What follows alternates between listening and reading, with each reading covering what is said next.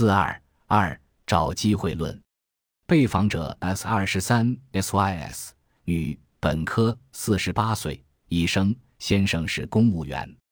这对事业有成的六零后在徐汇区有两套房产。女儿二十六岁，本科，公司职员。女儿的对象是必须要解决的问题，不是像我今天不买衣服不要紧，因为随着年龄的增长嘛，这个问题一定要解决。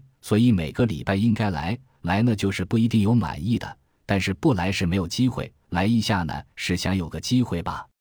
来一百次有一次机会，因为一般都是找对一个就是了，所以也是一个机会。所以呢，浪费一点时间，累一点呢，找到合适的，有这样一个机会，有这样一个平台。再说你待在家里就没有这个机会，不管成功还是不成功，有一丝希望总是要争取。